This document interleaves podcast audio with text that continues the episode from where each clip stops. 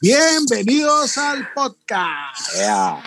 Do you know where you are? You're in the jungle, baby. You're gonna fucking die. Ultrasónico Podcast, episodio 82. Buenas noches a todos. Miguel Gómez Llanos, ¿cómo estás?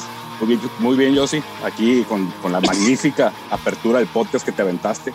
Ya destapé la primera cerveza nomás por eso. ¿no? Digo, no piensas que, que es por otra cosa. Todo es mejor con alcohol en la vida.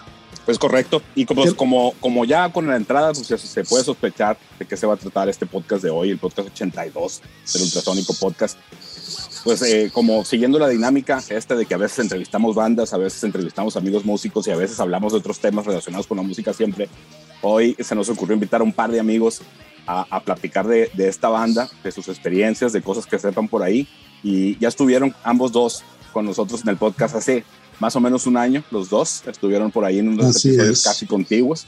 Y pues voy a aprovechar para presentarlos. Recuerden que es un podcast de audio, pues para que se presenten con su, con su nombre, eh, para que la gente que escucha el podcast pues los empiece a ubicar. Entonces, en primer término tenemos al buen Pablito Juan de Escuela de Música by Pablo Juan. Adelante, Pablo. Señores, buenas noches. Espero que estén muy bien todos. Qué gusto saludarlos. Eh, y les agradezco de nuevo la invitación. Siempre es un, un, honor y un gusto compartir con ustedes y más en este tipo de cosas que, que, que, son bien interesantes y a los que nos gusta y nos late mucho por el tema de la música, pues, pues nos es muy entretenido el, el, momento, de verdad. Muchas gracias. Yo sí, me, la verdad es que me, todos los días me impresiona mucho, eh, todos los días que hablo contigo y en este caso, eh, pues, tu, pues tu onda bilingüe, ¿no? Eh, ¿Cómo, cómo mascas el gabo tan fluido? Eh, la verdad es que es que aprendo mucho de ti y en este tipo de cosas pues que te cuento, ¿no? Así que les mando un abrazo, un abrazo a todos. Igualmente, es igualmente Pablo, es, seguro que es, estás por acá. Es, es, el alcohol, Pablo, lo que me hace hablar el gabacho. Seguro Sí, estoy, y- seguro y, estoy. Y no solamente inglés, ¿no? También es, pues, con un dominio del léxico del rock and roll que, que se notó. Y de, se notó y de puras pendejadas. Pero Claro además sí. de Pablo Juan, Por supuesto, por permítanme supuesto. presentarle a un gran amigo de la casa, de este podcast, de la banda, nuestro cantante fundador, el señor César Arellano. César, buenas noches. Un placer estar aquí contigo de nueva cuenta. Sí, César Arellano de Rob Sign, Rob, eh, Robson Agency. Of course. Buenas noches, amigos. Eh, gracias, Josie. Gracias, Miguel, así como todo el, el, equipo, la banda de Ultrasónico. Un saludo al tremendo Pablo Juan. Un placer coincidir por aquí. Eh, y bueno, cuando Miguel me avisó y oye, eh, vamos, a, vamos a hablar de esto, podemos, eh, qué podemos hacer ahí, divertirnos, ¿no? echar relajo en cuanto a esto. Dije, órale, más que nada el hecho de estar aquí con amigos, aprender y, y recordar algunas, algunas anécdotas y buenos momentos con este tema. ¿no? Saludos a toda la banda. Claro que sí, claro que sí. Ahorita aprovechando eh, que César manda los saludos a todos ultrasónicos, pues reiterar los saludos para, para el chino, nuestro baterista que está recuperándose por ahí de, el, del COVID. Exacto. Un saludo fraterno para el Pato, que está en un momento difícil familiar. Este, se le estima, se le estima. Este, pues ojalá estamos ahí con él a la distancia. Y también teníamos Así otro es. invitado hoy, pues Un que se, se rajó. Se rajó el, el otro invitado, que era Carlos Mojarás, este, por razones que ustedes ya conocen, no tiene caso mencionar. Iba a estar por acá, pero pues no, no este, rechazó la invitación finalmente. Digo, sin ningún tipo de Muy bien, muy bien. nada. Este, a, mí, a mí sí me gustaría que, que mencionaras las razones. Este, es, es un tema personal, ¿no? Ya decides tú si quieres comentar o no. Claro, fíjate que lo vamos a dejarlo para que fluya la plática y por ahí lo, le pegamos unos este, tallones de mueble, desarrollando mueble para, para que sepa, por- para que le pese no haber estado aquí. Saludar también a nuestro amigo Juan Manuel de Music House, este, este, el, el guitar tech de la banda, integrante de Ultrasónico con este nuevo emprendimiento que empezó precisamente la pandemia Music House. Cualquier cosa que se les ofrezca, búsquenlo ahí en Facebook, que está muy bien surtido el muchacho y, y atiende fuera de hora a veces, entonces pues por ahí tiene ese valor agregado a su business, ¿no? Entonces pues El como buen ya, KDC. exacto, como ya lo, lo intuyeron, este, pues hoy vamos a hablar de Guns N' Roses, ¿no? E- esta legendaria banda de, formada en Los Ángeles por allá en 1985, que se ganó a pulso el, el mote de la banda más peligrosa del planeta. Entonces, pues vamos empezando pues por ahí. La banda por ahí se formó en 1985. Su primer disco salió en el 87, que fue el legendario Appetite for Destruction. Y pues por ahí yo creo que en, en aquel momento pues todos los escuchamos. ¿Quién, quién, eh, quién se avienta a empezar con algún, con algún comentario de este disco, de esta banda? Pues desde el nombre, ¿no? Guns N' Roses es la unión de nombre de dos bandas en las que integrantes de los de los Guns estuvieron previas a formarla.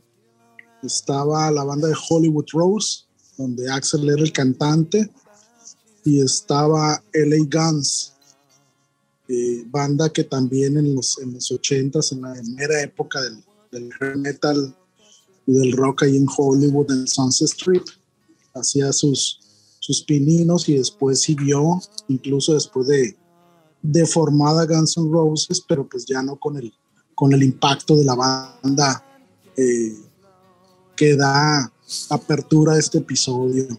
Esto es un dato que pues, también es muy conocido, pero en aquellos entonces eh, no se sabía y cuando investigabas y todo, pues eh, poco a poco te ibas enterando de las cosas en entrevistas con los, con los miembros de la banda y platicaban pues ellos que de la unión de, de, integrantes de estas dos bandas se genera Guns N' Roses y pues de ahí en adelante el camino queda pavimentado para todo el cagadero que vino después.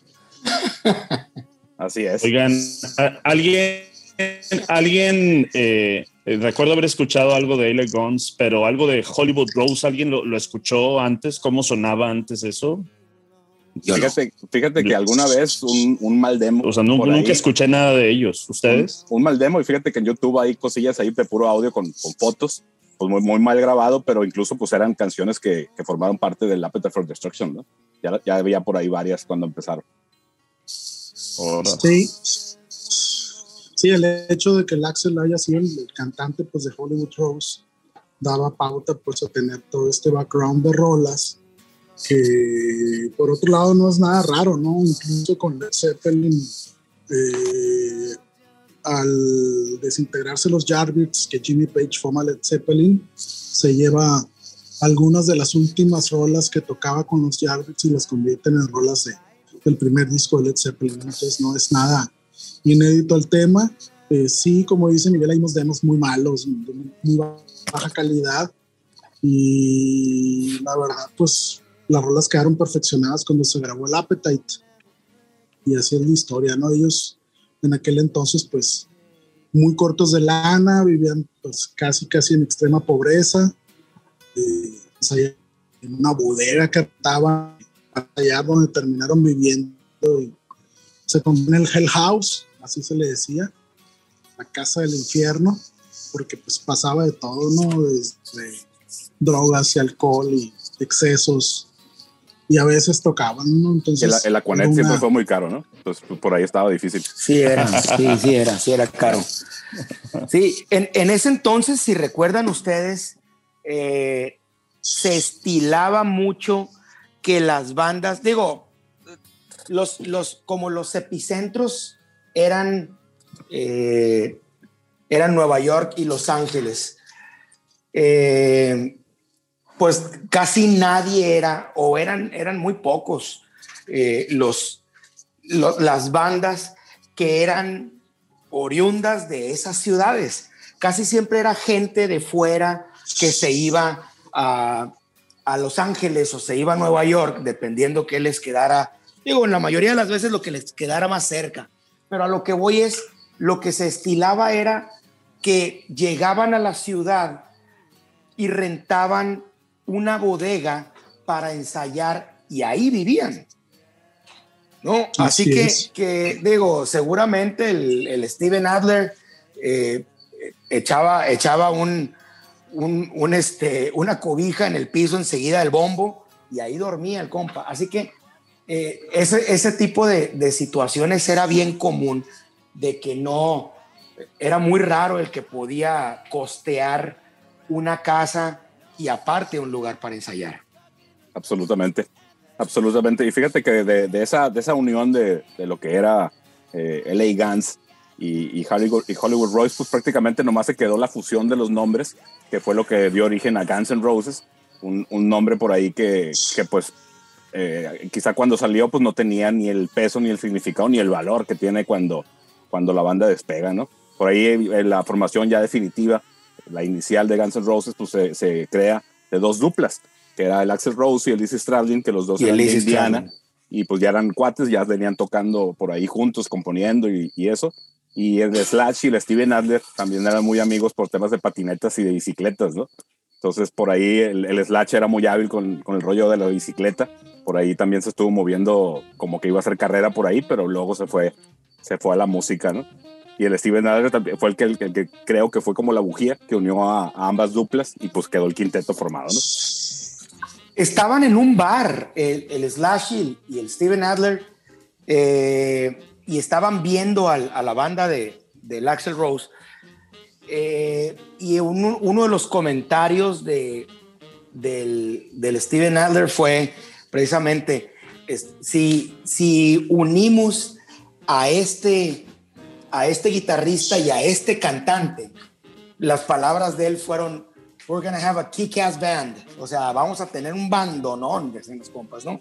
Así que que esa, esa fue como que, como que la noche en donde hicieron el acercamiento, eh, digo, seguramente después de la, de la tocada ahí en la barra, ¿no? Eh, y, y, empezaron a platicar, ahí es como, como dicen que, que fue el, el acercamiento. Sin embargo, esto, lo que yo tengo entendido, es que hay una persona de por medio, una, una mujer que fue quien los presentó por ahí va, ¿verdad?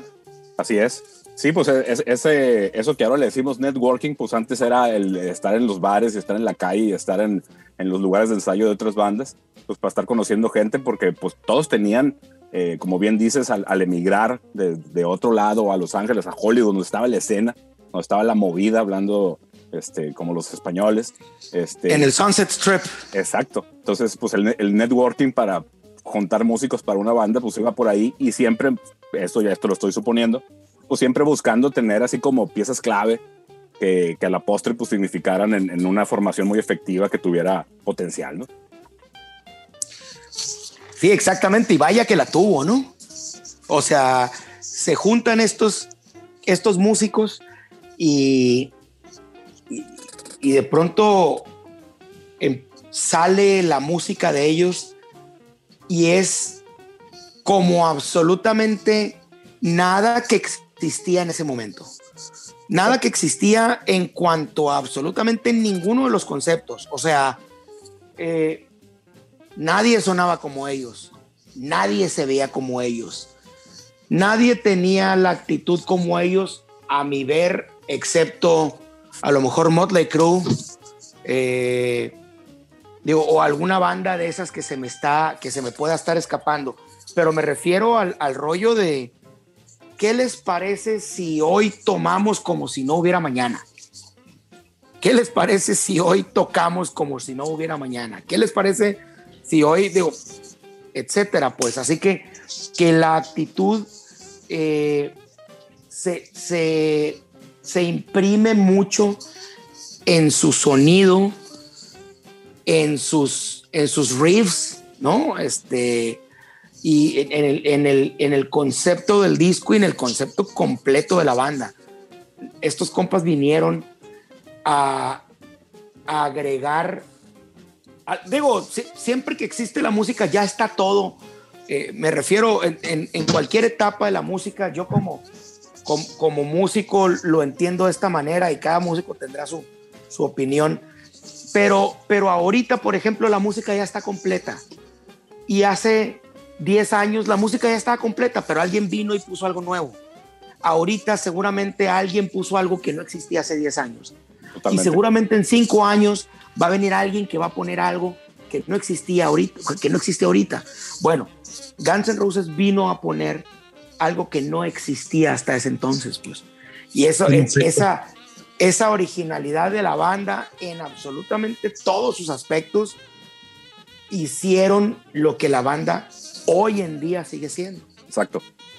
Sí, que, hoy en día le, le, permite todavía trascender y, y, bueno, no te voy a decir que sonar actual, pero que todavía su sonido sea emocionante, ¿no? Sea, atraiga a las personas, pues que no se haya quedado con en la década de los ochentas, ¿no? Porque por, ahorita, pues, eh, revisando el tema que íbamos a, a, tocar, eh, estaba pensando que eh, quizá no se puede explicar a Guns N' Roses sin los ochentas, pues por todo lo que conocemos que pasó por allá, pero a los ochentas, sí, a lo mejor se pueden explicar sin Guns N' Roses porque lo que nos acordamos como ochentas es otra cosa, ¿no? Es eh, otro es, tipo es del, 80 del 86 para atrás. Sí, por supuesto, pero si te acuerdas, pues las bandas que te acuerdas como ochenteras, pues eran entre el, todo este rollo glam de los peinados elevados. Sí, sí, sí, y, por el otro lado, los, los que les dio por el synth, por el synth pop y muchos sintetizadores análogos y cosas así. Y Guns N' Roses pues, estaba como en una brecha original, ¿no? Por decirlo de alguna forma. Ni siquiera en medio, pues.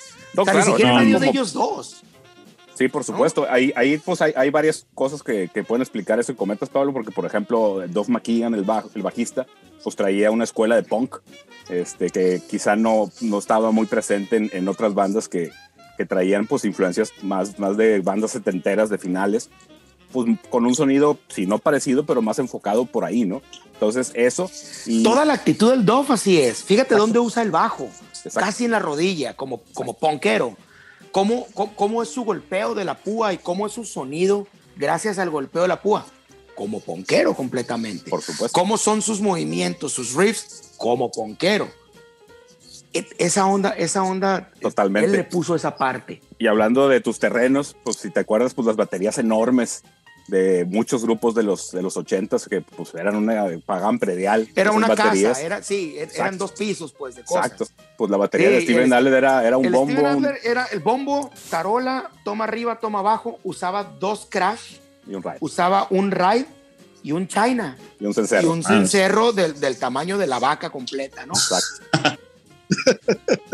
sí, el contexto, el contexto era muy distinto eh, acuérdense que en aquellos entonces, en, la época dorada del, son,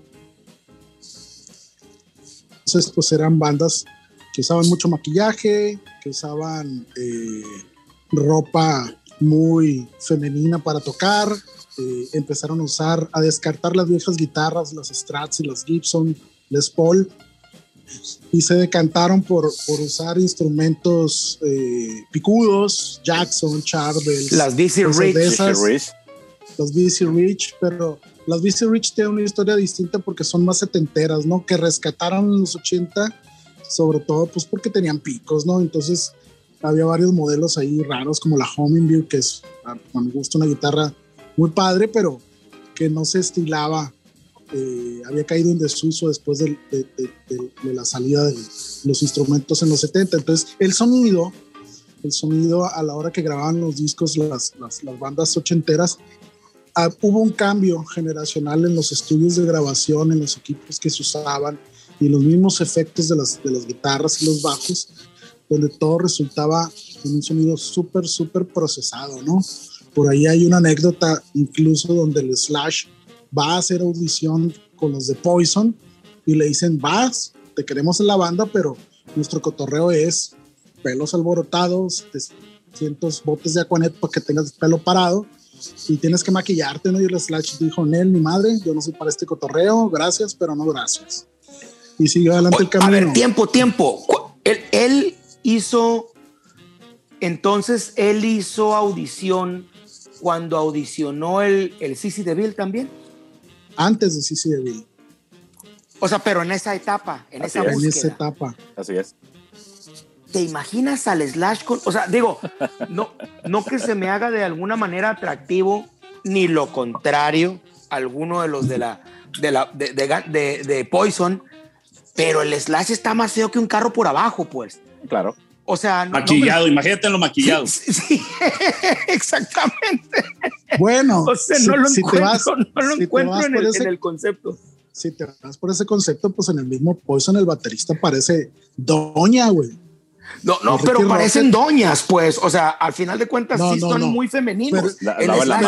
Sí. sí, exactamente. El, el, Brett Michaels y el, y y el Bobby del, del bajo, pues sí se veían vatos maquillados y parecían doñas por momentos. Pero Ricky Rocket era tu tía, güey. O sea, era tu tía. Sí, exactamente. al super, ¿no? Entonces el Slash, pues, haber sido la tía fea si lo hubieran maquillado. Ahorita digo, para empezar a rayar mueble, alguna vez me dijo este Carlangas que, que Slash se le, parece, se le hacía bien parecido. Ah, ¿A quién? Sí, que Slash se le hacía bien parecido físicamente, que está guapón el, muchacho. o sea, se le hacía un buen mozo, pues. Exacto, exacto. Okay. Eh, eh, eh, es común en el arquitecto, ¿no? Que ande ahí bueno, bueno, pues es Arqui, ¿no? Exacto. Sí, oye, hoy, ahora escucha a Julián Álvarez, imagínate. ¿No? No, no, no. Qué tristeza. Que, que, que, ya no sé si es bueno o malo que no haya venido, pero qué lamentable. Exacto. ¿no? Sí, claro. Exacto. Sí, y regresando, no, no, y regresando. Adelante, César, adelante. Sí, eh, eh, para no desviarnos, eh, oigan, y, y, y, recuerdo yo también cuando eh, esta banda se empieza a destacar justo por lo que comentan, co coincido mucho con Pablo, cómo llenan un, un, hueco no atendido ahí de todas estas bandas ochenteras más al, orientadas al glam rock y, y, llegan estos como los rebeldes ahí, ¿no? Transgresores y todo eso. Eh, cómo de repente causan mucho asombro, pero al mismo tiempo eh, los veo yo que se empiezan a convertir como en algo muy mainstream demasiado rápido. O sea, al principio causa sorpresa del tipo de música, eh, por lo que se venía escuchando, y se empieza a hacer demasiado mainstream. Eh, y, en todo su estilo, ya obviamente empieza a perder fuerza todo este rollo de, del, maquillaje y, y, y, esto, todo este look and feel que tenían todas estas bandas. Eh, y, no sé cómo los podríamos eh, ubicar. Hace rato Pablo decía, oye, a lo mejor Motley Crue de repente hacía algo parecido, pero luego, ¿a, a qué brincamos después de eso? Eh, llega el grunge, o sea, eh, eh, ¿en qué momento se quedaron bastantes años ellos ahí liderando ese segmento, no? Claro, no es que fíjate que lo podemos ver hasta en los videos, ¿no? El, el primer video de Welcome to the Jungle, que dice la leyenda que lo, la primera vez que lo pasaron en el MTV fue a las 4 de la mañana un domingo, bueno, madrugada de lunes. Y, y, ahí si te fijas, el, el, el, Axel traía el pelo, este, pues el peinado este elevado. ¿no? Aquanet, Aquanet. Todavía. Entonces, pues, todavía están subidos en ese look que pues te digo, pues, cuando estamos hablando de los ochentas, que lo tenían muy claro que la imagen era muy importante, la música también, pero pues la imagen era muy importante y ellos todavía como que sí se alinearon un poquito a, esa, a esos usos y costumbres de otras bandas y luego se fueron despegando pues por lo que comenta César, este, de que era, era una banda que empezó a hacer tal ruido que pues a lo mejor ya no tenían necesidad de, de esa parte, claro. ¿no? De tardarse dos horas sí, de, peinándose. De, de Yo creo que aprovecharon que, que, que, la disquera les dio presupuesto y compraron por primera vez un bote de Aquanet y el compa dijo, como está aquí, pues me lo pongo. Claro. Ok, sí, sí, iba dentro del catering. Pues, ¿no? no, pues ya, ya estamos en Tucson, pues vamos a las tiendas. ¿no? Sí, hay, hay un, un, Perdón, yo sí, dime, dime. Yo tengo la, la teoría siguiente. Eh, coincido con lo que menciona Pablo, en el sentido de que vinieron a llenar un hueco. Eh, ocuparon un lugar que nadie tenía por cuestión de sonido y de imagen. Eh, muy diferente todo el rollo del glam. En cuanto a imagen física, la imagen de los integrantes, pero sobre todo muy diferente en cuanto a sonido. Y respecto a lo que mencionaba César de por qué llenar ese hueco y por qué se van tan arriba tan rápido, además de la actitud de la banda y de las rolas de este primer disco que, que pues resulta ser que el Appetite es el, álbum debut más vendido en la historia de la, de la música grabada, ¿no? Eh, sí. se por, por, ahí leí que, tanto, que ese álbum se sigue imprimiendo todavía. Todavía, así es. Seguramente. Entonces, eh, yo soy de la teoría de que el, el tándem este del Axel Rose y el Slash vino a darles a los músicos gringos eh, eh, la posibilidad de llenar el espacio de tener eh, un dúo visualmente atractivo eh, con un guitar hero y un frontman muy efectivo, cosa que no pasaba, ajá, cosa que no pasaba desde las bandas de los 70s, como los Stones, donde Mick Jagger y Keith Richards pues son los nombres predominantes, donde en Led Zeppelin pasó en el 77, Page, 78 con Van Halen. Así es, así es, pero ya en los 80s, 10, 12, 15 años después, no había habido una banda con un impacto en ese sentido y a partir de ahí se empieza a generar sobre todo en los medios impresos, en todas las revistas, la Circus, la Rolling Stone, la Hit Parader, todas esas revistas que se especializaban en, en, platicarnos sobre rock y las bandas y las entrevistas y la chingada, el rollo de sobre todo el Guitar Hero, ¿no? Este personaje mítico que se eleva cuando toca la guitarra y está haciendo todos sus figureos y sus posturas y sus ademanes en el, en el escenario eran muy distintos a todo el rollo del glam. Claro. Donde todo era super light, súper divertido, súper buena onda, eh, mucha pirotecnia. Y aquí no, aquí era un rock duro con una banda que era muy connotada por eh, la inseguridad que brindaban sus propias presentaciones porque no sabías lo que iba a pasar nunca en cada una de ellas. O sea, los vatos se subían tan arriba y tan pisteados y, y podía pasar todo, ¿no? Yo recuerdo por ahí un, un, una presentación en aquellos eh, programas especiales que hacía el MTV en Año Nuevo, donde se presentan en Nueva York, en el Ritz. En el Ritz. Ajá. Y, y, pues es una tocada con un chingo de gente, todo el mundo está el huevo de, de alcohol y de, pues, de, droga, lo que fuera.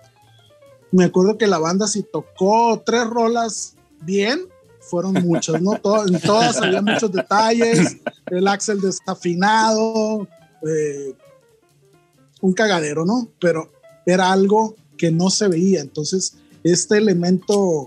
Eh, subjetivo, este elemento random de que no sabías qué iba a pasar. Peligroso. Mucho. Exacto, generaba mucho interés en ir a verlos, ¿no? Entonces, cuando sale el disco, pues es una bomba.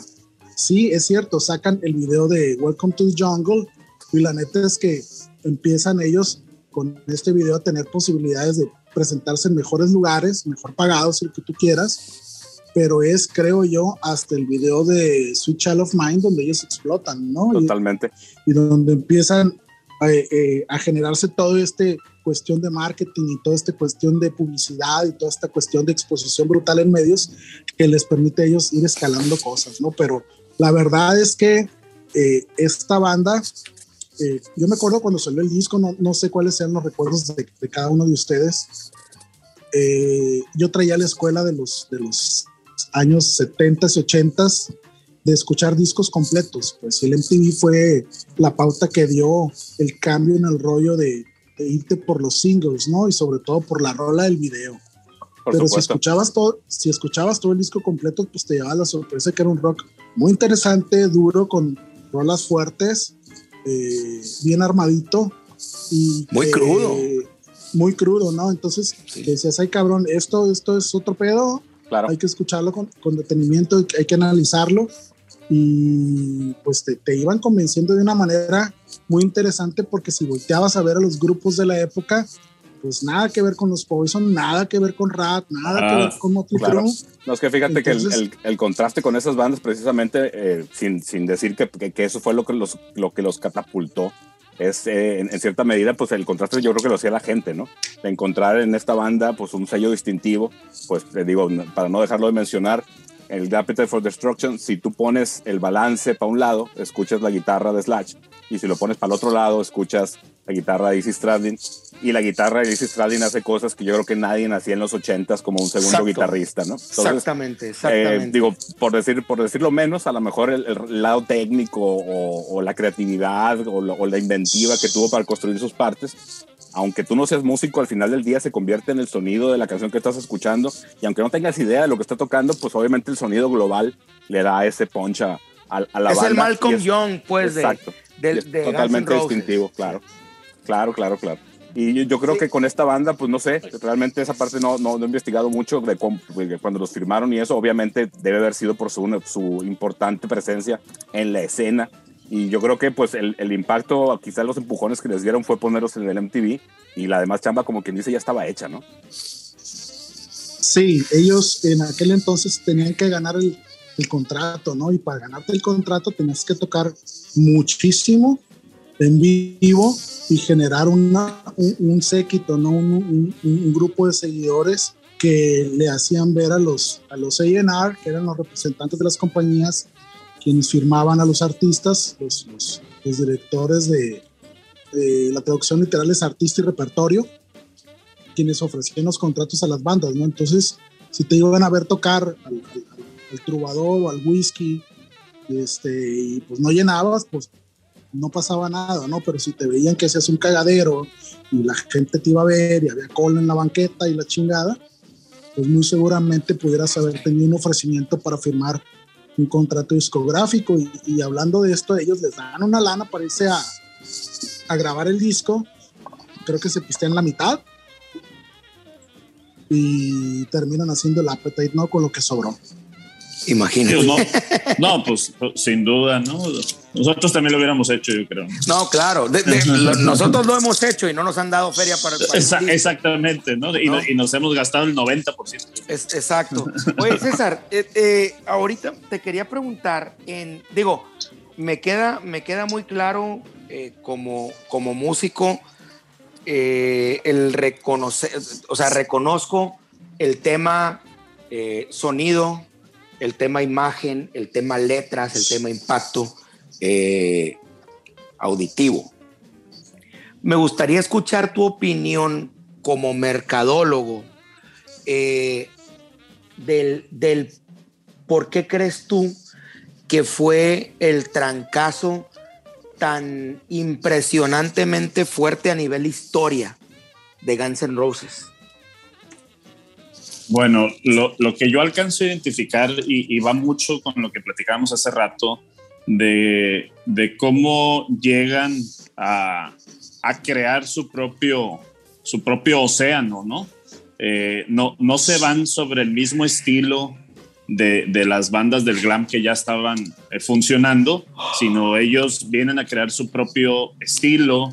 Eh, también por ahí de repente leí eh, en algunos momentos que los artes que utilizaban en sus discos, en el merch, en todo esto también era diferente, llamaba mucho la atención, como que se, se alejaba de, de, lo que estaba funcionando en ese momento. Entonces, y eh, ustedes han mencionado algo eh, muy eh, frecuente, que es el tema de la actitud que tenían, esta actitud transgresora, ¿no? Rebelde siempre. Entonces, hay un segmento ahí de la gente que, que, no quería todo lo que se estaba posicionando, tampoco con el, con el metal ni nada de esto. Y, pegaron justo en el momento, ¿no? Y fueron sumamente auténticos y atrevidos en, hacer lo que ellos eh, querían.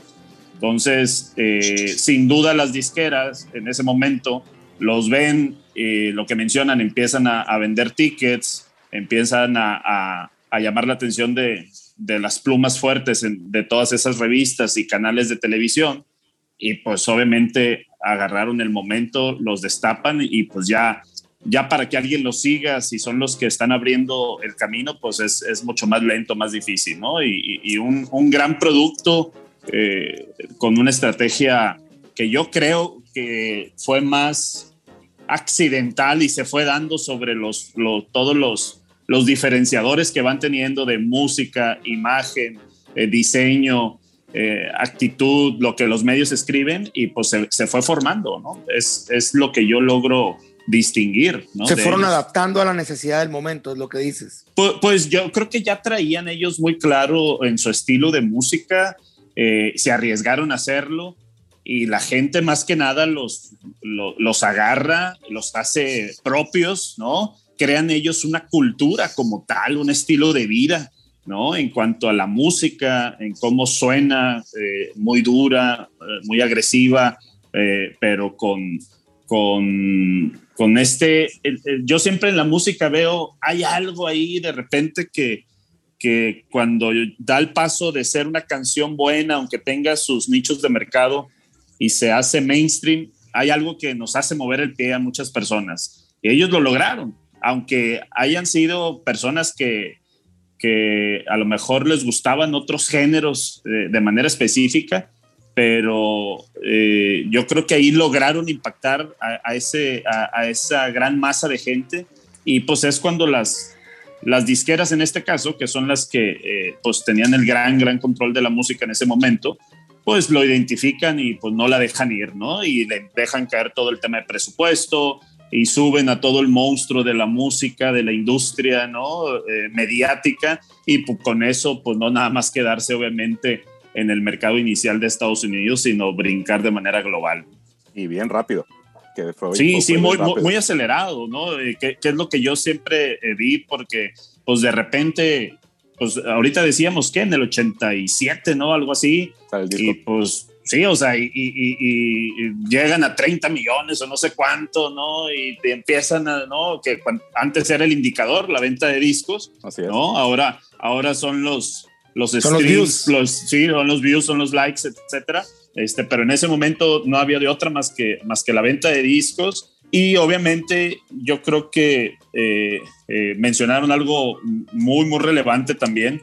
Eh, sí lo mencionó, el tema de cuando MTV empieza a dictar un poco de que, oye, espérate, no te va, no, no compres todo el disco, no lo escuches todo, sino aquí te voy a presentar eh, el hit de esta banda y ahí es cuando pues tiene una amplificación mucho mayor. De hecho, Sweet Child of Mine fue el sencillo más vendido en su época. Sí, fíjate. No, pues fue tan vendido que fue el que catapultó de vuelta a Welcome to the Jungle, que fue el primer sencillo que no funcionó. El que funcionó fue Sweet Child of Mine, ¿no? Ok. Y, de hecho, salió, salió Welcome to the Jungle como sencillo. No pasó gran cosa. Salió Sweet Child of Mine un trancazo y volvieron a lanzar como sencillo Welcome to the Jungle y pues ya fue otra historia. Ahorita platicando ya una historia personal, eh, teníamos una, una, rivalidad, este, el buen Joy y yo, para ver el Dial MTV, para ver quién iba a quedar en primer lugar, si Guns N' Roses o Def Leppard, ¿no? Sí, sí, ya, ya me imagino. El Dial. Y, y, en, esa fue la época de la histeria. Exacto. Sí, sí, fueron, fueron el mismo año. Que ese también se merece un podcast, ¿eh? Discaso. Sí, claro, claro. Entonces, César, eh, tú lo que, digo, a ver si te entiendo. Tú lo que mencionas es que ellos de pronto se encontraron teniendo una serie de factores X.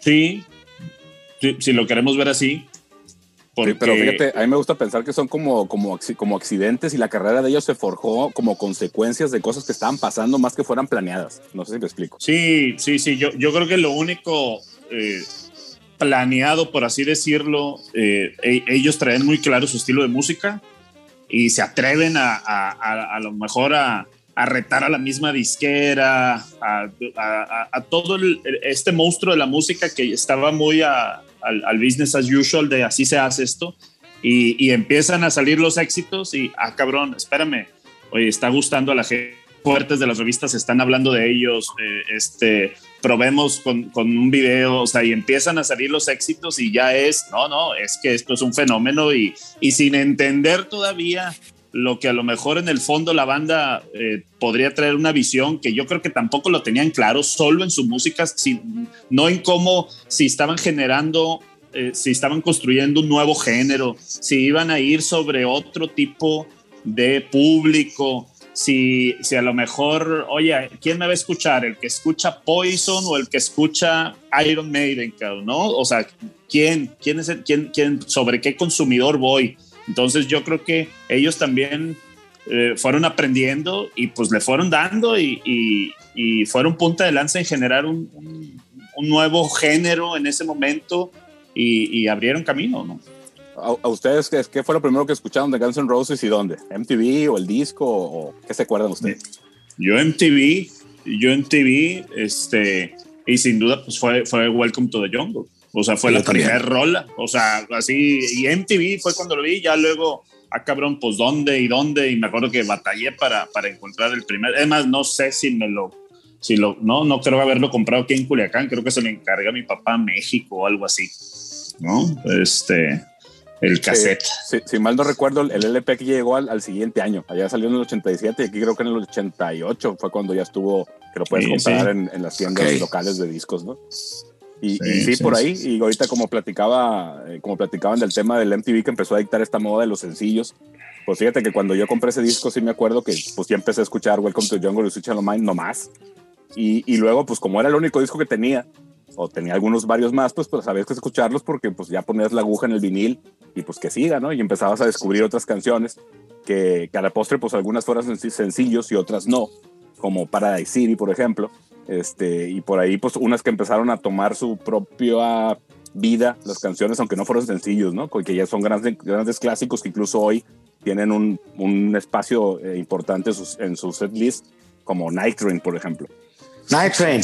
Eh, por ejemplo, ellos estuvieron años, años, años abriendo con, con It's So Easy. No, o sea, en el y, y, el, y el riff del bajo es, es este súper característico, pues. Aunque lo haya hecho cuatro compases y ya no lo volvió a hacer en toda la canción. Claro. Sin, ese, sin esos cuatro compases de bajo, la canción hubiera sido totalmente diferente. Y era la primera del disco. Sí, Mr. Brownstone. Este, digo, había, había muchas que, que generaron todo el, el, tema sonido. Eh, digo, a, a mí me, me, llamaba mucho la atención. Eh, yo siempre ubiqué al Slash como un guitarrista country que le gustaba mucho el, el rock. Okay. ¿no? O sea, Sí, su, sí. su forma de tocar, sus riffs, sus, este, sus jalones de cuerda, pero sobre todo su mano derecha, pues su picking, lo encontraba mucho de country. Claro. Eh, los, ligadillos digo, de los de- solos y sí, de los arpegios. Sí, sí, exacto, exacto. Y después lo oí tocar una acústica y me hizo mucho más sentido. O sea, Patience me, se me hizo, ah, pues sí, este compa le gusta mucho el country, pues. Sí, totalmente. Fíjate que yo creo que esa es la parte. Y, eso te lo quería preguntar a ti, Pablo, porque los riffs, los riffs característicos de muchas de las canciones, in- incluida la que acabo de mencionar de Night Train, pues no se parecen, pues yo creo que en nada a, a las canciones de otras bandas, pues por mencionar las más conocidas de Poison, este, de Motley Crue, que pues tendían como a un rollo más metal, este es un poquito suavizado, digamos, pero este era como que más construido en melodía, no sé cómo decirlo, no sé cómo lo puedes interpretar tú, que Me- tienes un bagaje musical más amplio que yo. Mira, eh, bueno, no, no lo creo tener, pero, pero te agradezco la pregunta. Mira, eh, yo lo que siempre he considerado al Slash es alguien que, que tenía mucho ingenio en crear esos pequeños riffs que, que eran sumamente pegajosos. O sea, el, la, can- la cancioncita del carrito de nieves que convirtió en, eh, en la intro de Sweet Child of Mine. Eh, por ejemplo, el riff que, que te genera todo el cambio eh, de la entrada hacia, hacia la segunda parte de Paradise City. Tararara, tararara, se te queda bien grabado. El Slash, por ejemplo, eh, hizo una, un, un- un disco que se llamaba Slash, eh, no me acuerdo cómo se llamaba, Slash algo, Snake que tenía a, a muchos, no, no, no, no, no, ¿no? no, no era ese, era, era un disco que tuvo a puros cantantes invitados, este, a la Fergie, eh, a los... A Ah, los, más ah, reciente, sí, de más, para acá. hace 15 12 años, Sí, claro. este, cantó Ozzy Osbourne en ese, en ese disco, cantó Chris Cornell en ese disco, Sí, sí, sí. eh, etcétera. Sí, sí, Creo fue, que era fue- Slash and the Conspirators, algo así. No, no me acuerdo Sí, cómo de- se llamaba el disco, pero una de sus canciones fue con el Ian Asbury de, de The Cult. Eh, esa canción, en su. en- el tema de la canción era un riff de guitarra.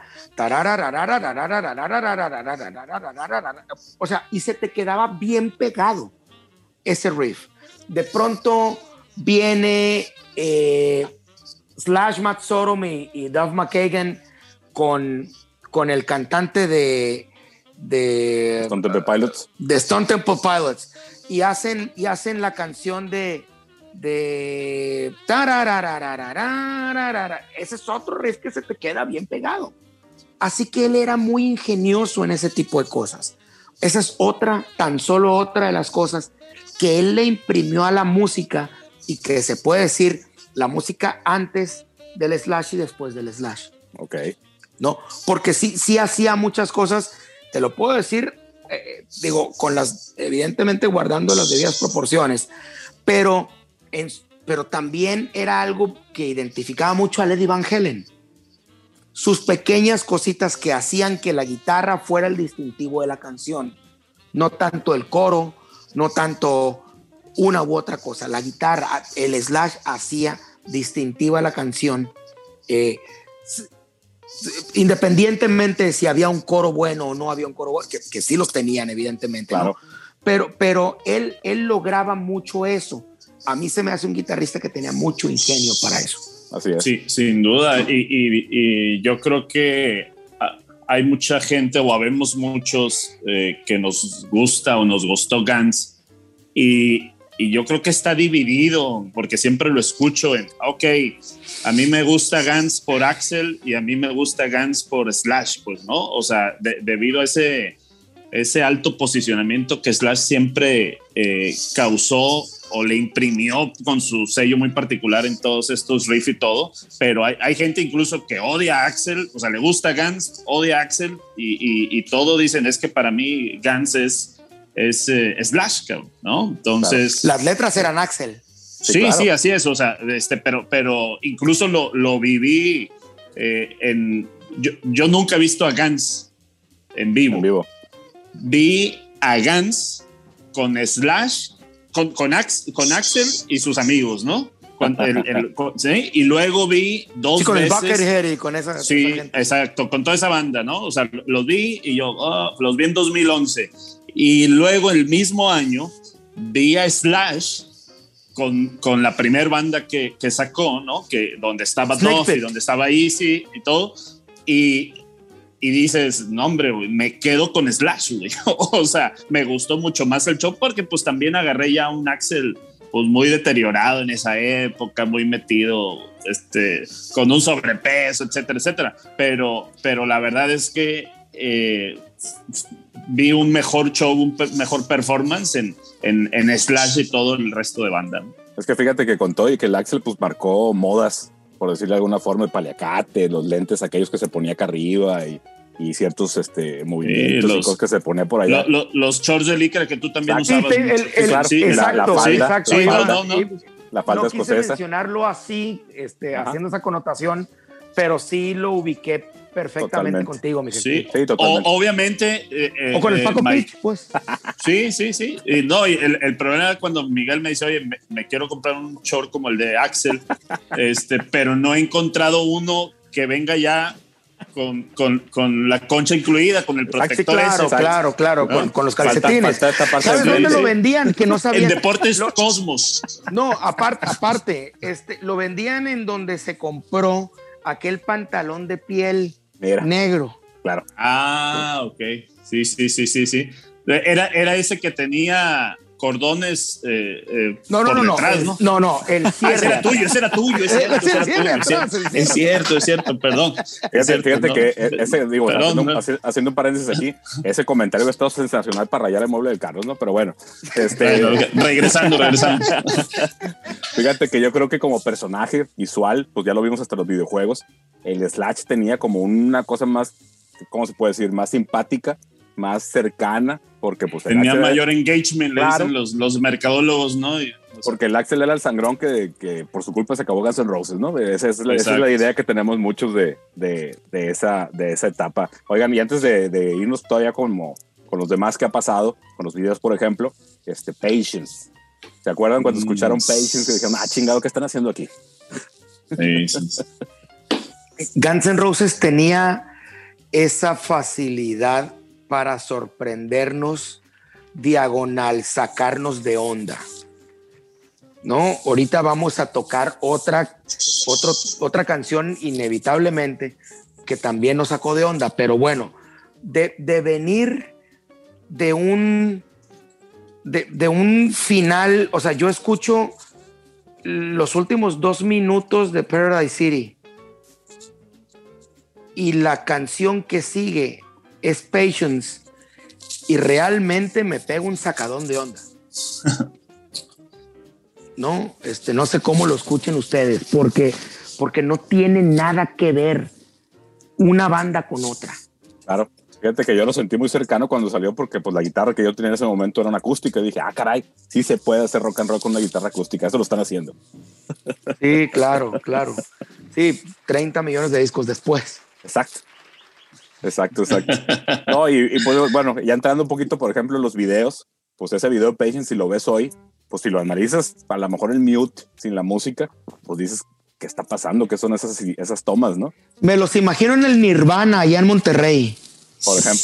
Puta, qué, buen, qué buena qué buen spot agarraste para, para tener. es, que me, lo, me lo, imagino así porque el Nirvana tenía ese concepto. Exacto, así es, todo, toda esa música en rojo y los asientos, los sillones y el, el, humo, sí, sí, sí, sin duda, ¿no? Sí, inciensado todo el rollo. Pues, claro, a lo que iba con el comentario es que pues ya está tan posicionada la banda que cualquier cosa que te pusieran enfrente funcionaba, ¿no? Sí. Sin decir. Sí, bueno, no, no todo, ¿no? Ya, ya, ven, ya, ven, la de la, la del Spaghetti Incident. ¿Cómo Spaghetti Incident, así es, sí. Ya, ya, ya. Since I don't have you. Ajá. Sí, sí, pues ese video estaba locochón, por ejemplo. Sí, pero Te, te, digo, este, este de Pecho no, no, es mal video y obviamente obedece la época, pero te digo, sí, lo, hace poquito que, me, que se me ocurrió verlo, dije, pues es que no tiene gran sentido, ¿no? sí. Y bueno, de ahí nos fuimos al, al super este, pareja de discos doble, el Lose Your Illusion, que salió por allá en el 91, ya cambiando de década, ya nos habíamos alejado de los 80s, y viene un disco doble, ¿no? Entonces, ese disco, digo, para poner como un contexto, pues ya estaba, sucedió cuando ya estaba en, decadencia los grupos del glam, los greñudos de los 80s, y ya estaba empezando el grunge, ¿no? Y Guns N' Roses se mantuvo, y ese, y ese disco tuvo un impacto este, también muy importante, incluso me atrevo, me atrevo a pensar que para mucha gente eh, tiene más presente esos discos que el Appetite. Es increíble cómo un, un lanzamiento de disco doble, o sea, ¿cuántas canciones como mínimo deben de ser? Deben de ser 24 canciones. Es, o sea, en realidad, si, si me pongo objetivo, es un, es, un, es un disco doble que tiene cuando mucho, un 10% de paja. El 90% son excelentes rolas. Y, qué rolas, y, muy largas las rolas. Obviamente, mucho de repente lo que estaba sonando allá, pero, pero fue algo súper, desde mi punto de vista, disruptivo, innovador en ese momento. Sacas dos discos, aparte creas todo un, un eh, pues todo un storytelling alrededor de, eh, ¿no? Cómo, cómo, cómo fue, hicieron el lanzamiento, el arte de las dos portadas, lo que significaban, este, esos videos que no entendías que una canción era la continuación del otro o sucedía antes, o sea, este, entonces te, te ponían a pensar eh, y te sacaban de esa zona de confort de lo que estábamos acostumbrados de cualquier eh, música y de cualquier eh, cosa que estaba sucediendo eh, en ese momento, ¿no? Entonces, yo me acuerdo que era todo un happening y estábamos esperando el, cuándo, sale a la venta y cómo, y ya salió esta, esta probadita en MTV y esto. Entonces, fue algo muy disruptivo, innovador. Y, que pues sin duda, como dice Miguel, hay, hay, mucha gente que recuerda esos discos nada más, a lo mejor los, los que son un poco más eh, más actuales ¿no? Que, que, nosotros y un gran tino y que les dio mucho oxígeno por mucho tiempo a ellos. Sí, por supuesto. Digo, debe haber sido un chambón este, construir dos discos y acuérdense que pues en ese disco creció, creció la banda, ¿no? Por ahí entró un tecladista ah, por ahí este, y pues traía, traía algunos sonidos, algunas cosas que no habíamos escuchado antes, ¿no? Yo sí, hace rato te interrumpí, ¿quieres decir algo? Sí, fíjate que ahorita que comentaba Pablo el rollo del sí, con lo que dice, pero no hay que olvidar la parte de ¿no? Eh, no la de Sech para generar eh, identificables. Eh, creo que tuvo la fortuna hablando de esta etapa de la banda donde José, José, te, te nos estás friseando. Generar me estoy friseando, valiendo. Ahí ya no, ahí ya no. A ver, ahí está, ¿me oyen? sí. Ahí ya. Ok. Entonces, sí, el, reniego, el reniego se oyó completo. Muy bien. Decía que el Slash tuvo la fortuna de contar con Easy de pareja en la banda, porque a pesar de la inventiva del Slash, Easy le, le, le proporcionaba una libertad, un sentido de libertad muy fuerte para sentar estos riffs en las rolas, porque él hiciera una maquinita de ritmo, pues era, era la parte que sostenía todo lo que el Slash hacía. Eh, hablando del, del, del Use Your Illusion, el 1 y el 2, la banda en ese entonces ya traía sus broncas internas muy fuertes. Este sale Easy de la banda y formó un bandononón que se llamaba los The eh, Google Hounds. Los, los Juju Hounds. Juju. Entonces, eh, si ustedes buscan ese disco que por ahí debe andar, yo lo tengo, es buenísimo. Hay varios eh, Se van a dar cuenta de lo que les digo en la, en la, en la, parte, en la parte rítmica, ¿no? en la parte de la construcción de las rolas. Te das cuenta que la mente maestra ahí, eh, que sostenía las rolas, eh, era Easy. Easy era el que le hacía el chambón al, al, al Axel para poder usar las, la, la, lírica, las letras que, que el Axel escribía, ¿no? Entonces ya todo lo demás lo vestía. Yo tengo la teoría de que en el caso de Use Your Illusion, eh, ya veían las broncas, pues incluso a nivel management, a nivel compañía disquera, y les dieron chance de sacar estos dos discos pensando incluso en que esta banda pues iba a, a tener un impulso pronto, como, sí, como finalmente sucedió, ¿no? Digo, el, el, Spaghetti Incident, pues ese es un disco de covers que, que sacan ahí como para tener presencia mientras volvemos a sacar el disco nuevo y la historia pues da la razón en el sentido de que después de eso se viene el desmadre, se separan y todo lo que ya conocemos. Sí, creo que era hasta un compromiso discos, con la disquera. Sí, hay, hay que cumplir con la disquera, exactamente. Sí, si no te vas al botiquín, no tanto que lo esperaron un chingo de años para sacar el Children's Democracy. Mm. Eh, pero en estos discos del, del Use Your Illusion todavía puedes ver muchas de las cosas que tenían como banda inicial. Seguramente tenían rolas de, eh, que tenían ya su tiempo que se, se, animaron a sacar, ¿no? Hay una rola que se llama Civil War, que es buenísima. Uf, buenísimo, y, buenísimo. Y es un, y es un tempo muy raro para la banda, pues, la rola. Y, y, y, te daba, pues, a ti la posibilidad de ver las, las, dinámicas, ¿no? Para construir las rolas de, de, esta banda que se comió a sí misma. Mi opinión es que se comió a sí misma, ¿no? O sea, había una combinación de factores ahí entre los que siempre querían tocar y el Axel queriendo apoderarse del nombre de la banda y amenazando a los demás con que se iba a salir de la banda si no hacían esto o lo otro. Por ahí los obliga a firmar un, un contrato donde le ceden el nombre y los demás pues nos vale madre, nosotros queremos tocar. Eh, en la pendeja todo el mundo, pues en las drogas y el alcohol y los excesos, pensando que, pues no sé, que a lo mejor todo esto iba a durar mucho y la verdad es que no fue así, ¿no? Pero para mí, para mí, la columna vertebral de los Guns N' Roses siempre fue Easy Stradlin, ¿no? A, a, mí para, para acabar pronto desde la partida de Easy de la banda, la, la banda se va abajo, ¿no? Ya nomás se dedicó a mantener la viada que traían, que era un viadón mortal, muy fuerte, muy grande, pero musicalmente creo que eh, fue lo que le dio la pauta a todo esto para que la banda pues terminara, ¿no? No, no había otra forma. Por supuesto, fíjate que el This Landing afortunadamente todavía grabó los dos discos de Lose Your Illusion, este, en, aquella, en aquella vieja costumbre este, que, que yo sí extraño mucho, de revisarte el, el, booklet de los discos, a ver quién había compuesto qué y la fregada. Varias uh -huh. de las canciones que no son sencillos de Your Illusion, este, varias son de Lizzie Stradlin, ¿no? Este, Dust and Bones y cosas así, que dices, pues, eso es como otra partecita de Guns N' Roses.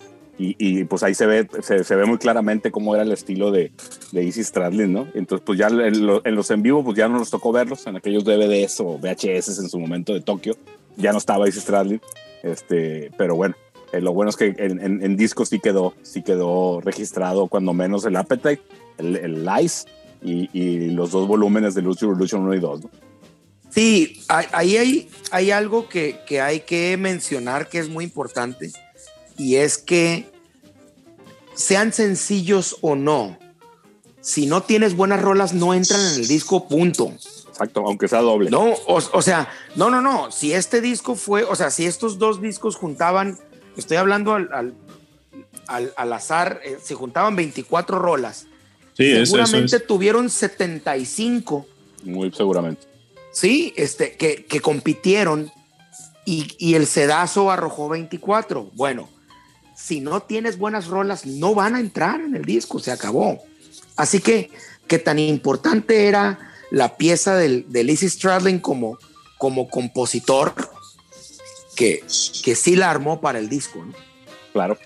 Sí, sí fíjate que, que, por este lado, eh, pues ese par de discos, hay veces que pues, ya, ya, me confundo de cuál viene en cuál, pues hay que estar buscando las canciones porque hablando de, de, esto que les voy a proponer para platicar, canciones que no son los hits de Guns N' Roses y que ustedes se les hagan así como muy buenas, que sean las que ustedes dicen, ah, voy a escuchar, alguna vez que se acuerden voy a regresar a escuchar esa canción de aquel disco. Uf. Civil War. Civil War.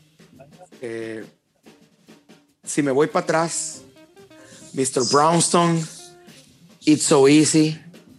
Night Train, hombre, o sea. Night Train. Sí, esas son las que más me acuerdo.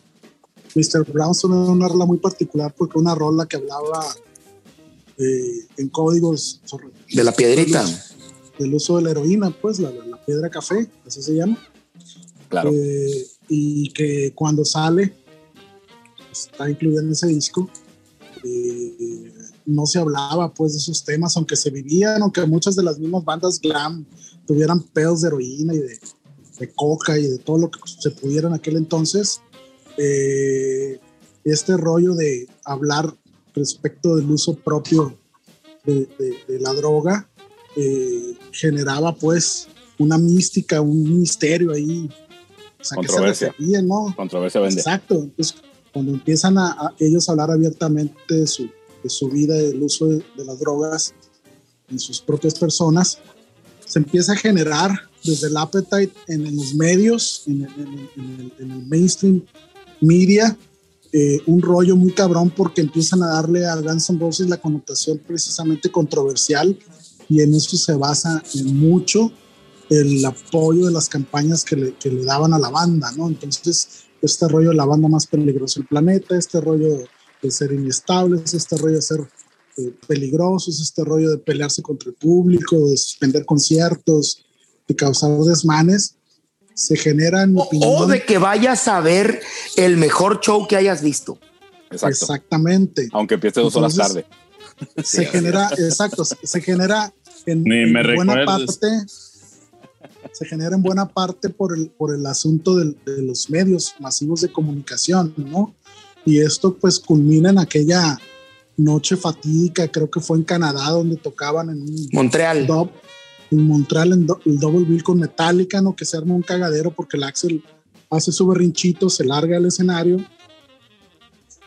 y la gente pues destruye el lugar y no sé si hubo muertos y, lo, cagadero. Lo que no pasa, acuerdo, lo que pasa no es que esa si vez, esa vez fue cuando le pasó a James Hetfield sí, la ex exacto, exactamente. Por lo tanto, o sea, la gente fue a ver dos terceras partes de shows, pues. Uh -huh. pues. claro que cualquiera se enoja, o sea, está como aquella vez que no alcanzaste a ver a Luis Miguel, Josefa. Pero, Exacto. o sea, es, tiene, no tiene que ver. Recuerdes. Sí, tiene que ver eh, con que con que al, digo, al, al Hetfield está más, tantito más que justificado. Pero, pero en cuanto lo subieron a la ambulancia, los otros tres dieron la cara y, y hablaron y les dijeron, este, pasó esto, Hetfield va al hospital ahorita. O sea, pero nosotros vamos a volver y vamos a terminar el concierto y quién sabe qué, esto y esto otro. Discúlpenos, por favor, se nos sale de las manos. Luego llega Guns N' Roses y el otro compa dice que no puede cantar y que tiene que cortar el show. O sea, las palabras exactas del Axel fue cuando le preguntaron, fue, My voice is giving me trouble. Y el compa con una, con una copa de champán y un, y un puro. Así ¿no? es. O sea, por supuesto que la gente se enoja, desarmaron el estadio. Así es. Ni, ni Luis Miguel se atrevió a tanto. Claro. Exactamente. Oigan, y regresando a eso que les comentaba de las canciones que no son tan populares, pero que ustedes dicen, ah, mi corazón está ahí. Ups, pues es que, digo, en el Use Your Illusion creo que hay muchas que ahorita comentaban, no, no fueron los hits, pero luego eh, después de escuchar mucho los hits, eh, repasábamos algunas, pero hay unas muy buenas, güey. Stranger, So Fine. So fine, o sea, sí, so fine, es un rolón. Sí, sí, o sea, este. Yesterdays, o sea, no, hombre, o sea, creo que hay, hay, hay mucho material ahí este, de, de, rolas que no fueron los hits. Hace rato Pablo decía, güey, es que fueron, fueron rolas donde yo, discos que el 10% cuando mucho sería paja. ¿no? Lo demás era. Cuando normalmente es al revés. Así es. Exacto, exacto. O sea, son, son, tres buenas no. rolas. ¿Sí? Y siete o nueve que, que, son nomás para, para que haya un disco. Sí, fíjate exacto, que, sí que hay, hay, historias por ahí, veto a saber si sean ciertas, pero para el Appetite supuestamente ya existían canciones como Don't Cry y You Could Be Mine, y también existía por ahí November Rain incluso, ¿no? Que, que no entró al, al, Appetite porque pues ya había una balada que era Sweet Shallow Mine, ¿no? Pero eh, en estos dos discos pues volcaron canciones que a lo mejor los, los, los, en, en, las sustancias de la industria alguien les podía haber dicho, no, guarden algunas para el disco que sigue, ¿no? Que nunca hubiera sucedido. Sí, exactamente. Sí, tan así que, que hicieron el espagueti, pues. Sí, claro, de covers. Sí, o sea, ahí, ahí me dice una de dos cosas. Digo, fue clara cuál fue, pero, pero eso le sucede a una banda cuando ya no tiene rolas para sacar, ¿no? O cuando sí tiene, pero no tienen ningún tipo de interés por juntarse a montar. Claro. Por tantas broncas internas que hay. Claro, ¿no? o sea, fue, sí, fue, fue, para cumplir, pues. Exactamente, exactamente. Como lo han sí, hecho no. muchos artistas. Oye, hay, tenemos que juntarnos a sacar este disco, si no nos van a demandar, güey. Así que, órale. Y, y, y, no vas a meter las mejores galletas ahí, metes lo que sea, ya lo que quieres es cumplir. ¿no? Me voy a ir un poquito, un poquito este, extremo, pero Maná no saca una rola nueva desde el relojito cucú, porque todas ya suenan igual. ¿No? Digo, eso es como es, pero también claro. tiene que ver con que ellos dos no se llevan ni tantito. El baterista y el, y el, cantante, que son los que hacen las rolas. Ya están ahí. Pues sí, o sea, así que, que, que hacen, pues, dar, continuar dándole vuelta a la rueda que traen desde hace rato, pues. No sí, la misma nuevo. formulita. Sí, para los shows en vivo, ¿no? Que sigan funcionando muy bien. Digo, digo Exactamente. Está apoyando el punto de, de, Pablo, pues que Maná, por ahí mencionan en este documental Rompan Todos, este cuate que es eh, disquero, que estuvo en Neón, dice, pues es que es la banda que más tickets vende de decirle rock en español, ¿no? Pero todavía. Sí, sí. O sea, no, llenan no, no, estadios y... todavía, pues. Claro, y, y, en Europa y en. En, en, en Estados Unidos América, las giras son de 70 ciudades, pues. Así es, es, increíble. O sea. No, sí. y, y, y, no puedes creer lo que dice Pablo ahorita. ¿Cuándo fue la última vez que sacaron una rola, que sacaron su disco y que sea una banda mexicana y que su precio así para salir a, a, a, venta sea de un kilo de dólares, pues, ¿no? Sí. Dices, no, no lo puedo creer, güey, o sea, cuando, ¿no? Hay, hay bandas ahorita que, o sea, los Killers y Maná empiezan en el mismo tope. Sí, en un millón de dólares por show, así o, es. Órale, o Killers. sea, no, no manches, Killers. sí, o sea, y dices, no puede ser, bueno, ahí, ahí, están, güey, ¿no? A toda hay gente. Pero, pero bueno, lo, luego hacemos otro, otro podcast de Mana. De este... O no, por ejemplo. sí, sí. Y, y, y, oye, ¿puedes invitar al Sopi? Este, al, al, al, Héctor Tolosa claro. este, y, al, y al Tolosa Suro, ¿no? Exacto. No, ¿sabes no conozco a nadie más que le... Ah, sí. Al Violín Gil. Ok. Sí, él, es, él, es, fan el, de, el, de Alex. ¿Ah, sí? Ah, y, pues se van de, a pelear. de, de nueva cuenta, este rollo de, de ser este fan, fan, from hell de Maná, pues hubiera aplicado perfecto para nuestro amigo Carlos, ¿no? Sí, por supuesto. Por ah, supuesto. Okay. Sí, sí, sí, un, sí, un, bueno. un, tallón de mueble ahí, bueno, que, Otro. que, que lo podemos hacer aquí. Oye, y regresando a, a Guns N' Roses, ¿no? Pues el What If, pues a lo mejor lo estamos viviendo ahorita, cuando después de tantos años, pues se, se reforman eh, ya con la alineación original, excepto el baterista original, Steven Adler, pues por temas ahí de, de, que cuando salió aquella vez los demandó y cuanta cosa, y no, creo que no está en condiciones para hacer un tour como lo están haciendo ahorita. Y eso también se la quiero preguntar al César.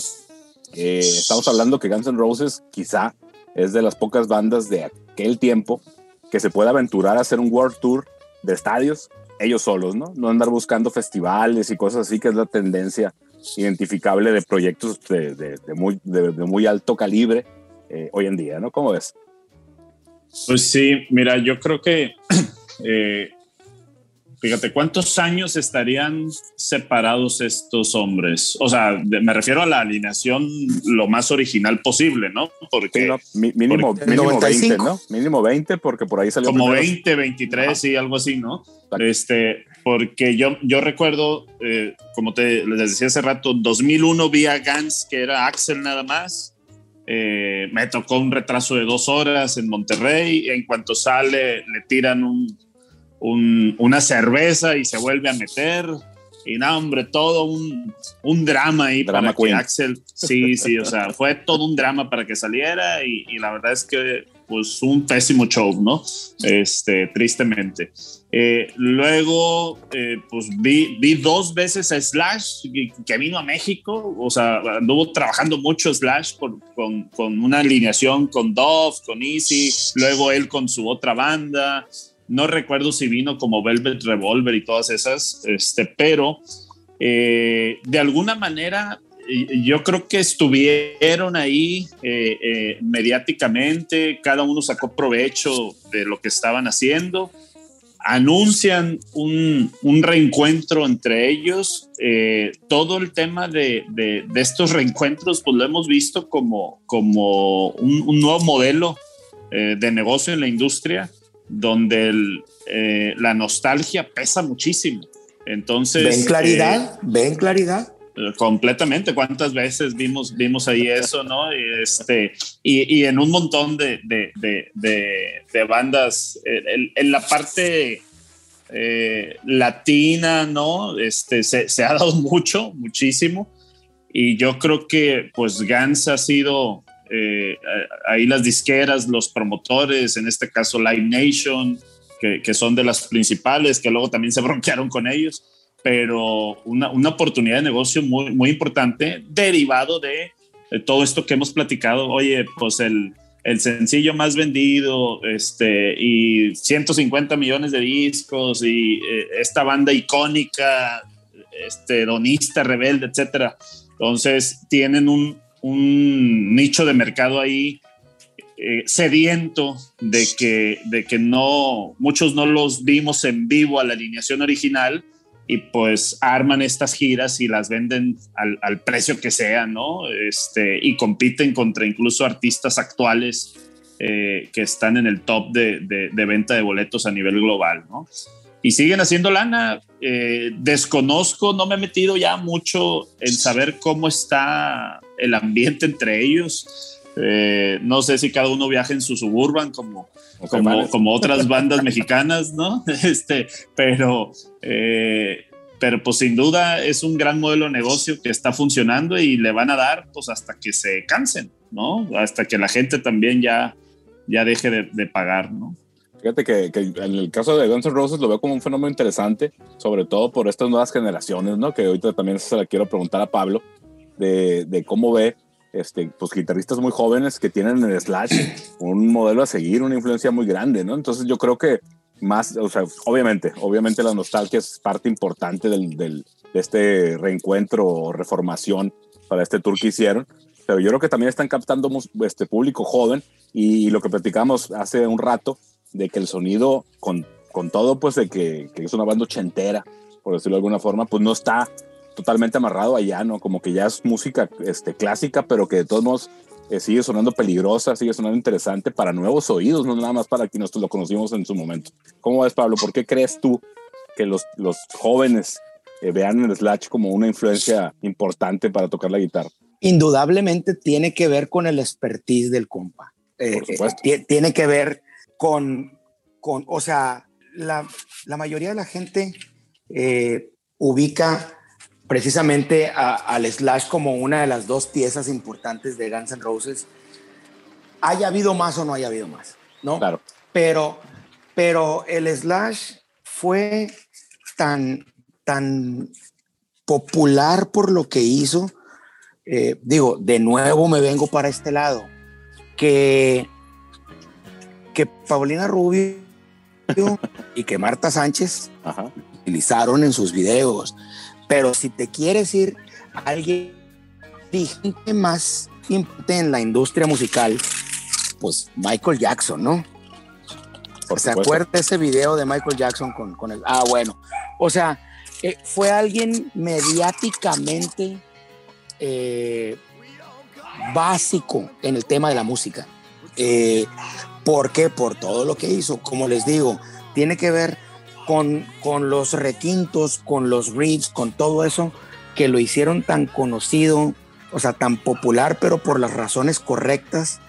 Eh, él fue el protagonista de mil, o bueno, de muchas canciones eh, importantes o trascendentes a nivel historia, que, que evidentemente mucha gente eh, o sea, por ejemplo, yo hablando desde el punto de vista maestro de música, Slash es uno de los guitarristas que, que yo más expongo a la hora de a, la hora de enseñar cosas a mis alumnos. ¿Por qué? Porque realmente él le imprimió mucho a la música. O sea, sin, sin él la música ahorita fuera diferente, indudablemente. Así que, que yo creo por eso eh, como te digo, hablando a manera de maestro, pues los maestros nos dedicamos a enseñar a las nuevas generaciones. Claro. Pero yo te estoy hablando de que yo ahorita estoy enseñando a alguien en el 2021. Exacto. Pero alguien en el 2015 también enseñó cosas de Slash. Yo enseñaba en el 2015 y a esos alumnos les enseñaba cosas de Slash. En el 2002 o en el 2005 también enseñaba y enseñaba cosas de Slash. Y yo estoy seguro que yo no soy el único maestro en el mundo que lo hice. Por supuesto. Sí.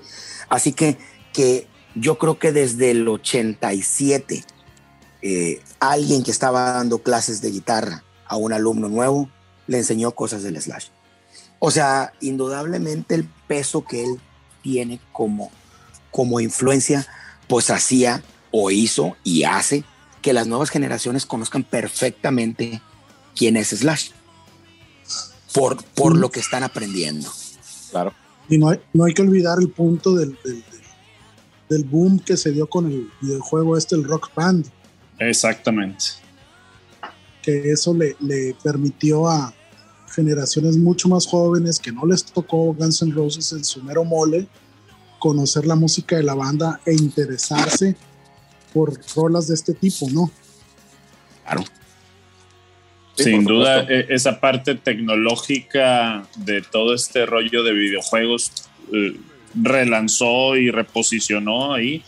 Eh, y, hubo, por ahí una vez leí que hubo un conecte muy bueno eh, porque los, los niños estaban tocando Guns o incluso otras bandas de los ochentas y el, y el papá pues de repente llega y dice, ¿cómo que estás tocando una rola de Gansu? Ah, sí, esa, esa rola e, es de un grupo cuando yo era joven. Ah, claro que sí, papá, de Gans y es Slash y no sé qué. Y, y hubo un, un, tema ahí generacional de conexión entre padres e hijos muy bueno y todavía se catapultó mucho más, ¿no? Entonces, un fenómeno interesante ahí. Como además de, de ese gran posicionamiento de Slash. Es, parecido. Adelante, Pablo Juan, Ultrasónico Podcast, estás en vivo. Adelante. No, perdón, perdón, perdón, César. No, es, es, nomás comentarles. Es algo parecido a lo que le pasó a la Rapsodia Bohemia cuando salió la de Wayne's World. Claro. O sea, 20 o 25 años después de haber salido la canción, se volvió a poner el número uno. sí, claro, claro. Así es. Sí, sí, claro. tema, tema tecnológico otra vez, aunque sea película ¿no? Pero, pero yo creo que es muy claro ahí lo que, lo que dice el César. Simplemente eh, la naturaleza del juego era tema música. O sea, era un, juego que tenía una connotación 100% musical, de rock. Claro. ¿Cómo pudieran dejar a Guns N' Roses fuera? Exacto.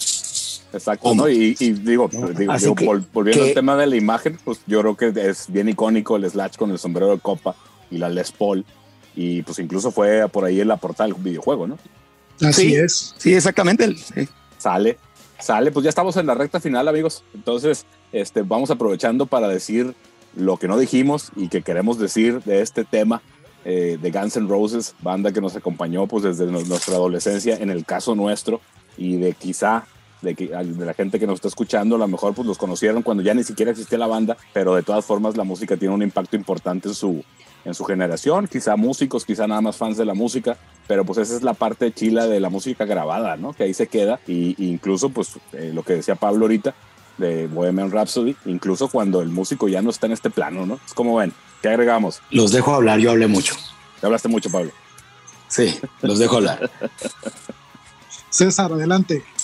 Bueno, pues, eh, híjole, yo, yo creo que, eh, no sé si, si escucharon que se canceló eh, pues la, algunas de las presentaciones ahora con esto de la pandemia. De hecho, estaban programadas una vez este año 2021 para México de con Gans, ¿no? De sí, algo muy extraño ahí, este, como promotores y eso veíamos y, cómo se estaban vendiendo los tickets y todo, algo muy extraño, pero bueno, estaban dentro de la gira eh, y cómo incluso a precios eh, pues fuera de, de, lugar de cualquier otro artista, cómo siguen causando eh, furor, ¿no? E, esta banda. Eh, entonces yo creo que la base de la, de la música, eh, al principio del podcast mencionabas, creo tú, Miguel, oye, una música, pues sí, que, que en su momento más agresiva, más dura, pero hoy por hoy se sigue escuchando muy actual, eh, toda esta mística, esta historia, quieran o no, accidentada que hay entre todos sus integrantes. Al final del día construido un, storytelling eh, muy atractivo y que ahorita todavía están estos personajes eh, vivos, ¿no? y, los tenemos y, la dicha de que los podamos disfrutar, ya sea en, en, en video, en audios, en estos materiales, pero yo creo que va a prevalecer por muchos años porque eh, nos lo están demostrando estas nuevas generaciones donde, donde ya hay hasta tres generaciones que les, que les gusta este, esta música, esta banda, ¿no? Entonces, eh, pues nada más, eh, aquellos que no, que no tuvieron mucho contacto, no han tenido mucho contacto, es una gran banda para escucharla. con la recomendación de hace rato, no me acuerdo si Yossi o, o Pablo decían, oye, escúchate todo el disco, es un trip, todo el disco es un trip, ¿no? Eh, que, algo que yo creo que tiene que regresar de repente a, escuchar todos los tracks en un viaje en carretera que tengas o, en, algún momento, así, una tarde con una cheve o lo que sea, porque eh, es una de, las magias que yo eh, veía en esta banda, aunque de repente te brincaban de una canción con, un, con un beat mucho más intenso y otro más, más relajado pero yo creo que es, es todo un trip escuchar un disco completo de, de, de Guns, de cualquiera de ellos, ¿no?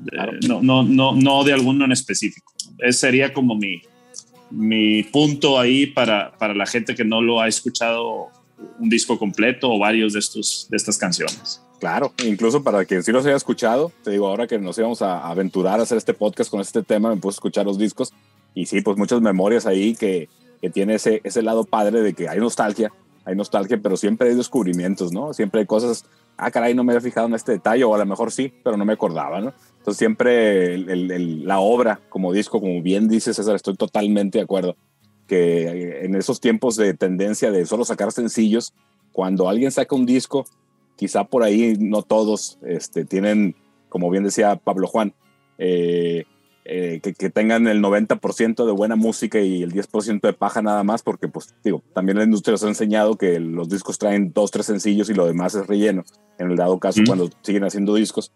Pero cuando alguien lo hace, yo creo que sí vale la pena escuchar el disco, independientemente que no sea Guns N' Roses, escucharlo todo, ¿no? Porque incluso puede haber una canción por ahí que conecte contigo, aunque no sea la que la disquera o el artista eh, eligió para, para que fueran sencillos, ¿no? Entonces yo creo que el disco eh, Totalmente de acuerdo, que yo creo que tiene que ser algo que no, que lejos de irse se tiene que recuperar y volver a esa práctica de escuchar los discos, te digo, aunque, aunque no sean nada más los, aunque no, eh, no nada más los sencillos, ¿no? Todo el disco, todo lo que hizo un artista que nos guste, ¿no? Híjole, sí, eh. es, es, algo difícil porque hoy, hoy por hoy la vida es mucho más dinámica la inmediatez, las nuevas generaciones, todo lo quieren rápido, como lo vemos mucho en las plataformas digitales, cómo va migrando a, otras cosas, pero bueno, ojalá, ojalá se puedan dar el tiempo y de cualquier disco, pero particular ahorita por ser el tema de Guns, eh, siento que es un trip escucharlo completo, ¿no? Yo sí. Sí, coincido plenamente con lo que señalan. Creo que eh, este arte oscuro de escuchar el material completo de una banda, pues se fue perdiendo, ¿no? Y las nuevas generaciones por esta misma inmediatez quieren todo ya prácticamente digerido y se pierden de mucho, ¿no? Se pierden de muchas cosas eh, que pueden encontrar al ir profundizando en, las rolas de un disco.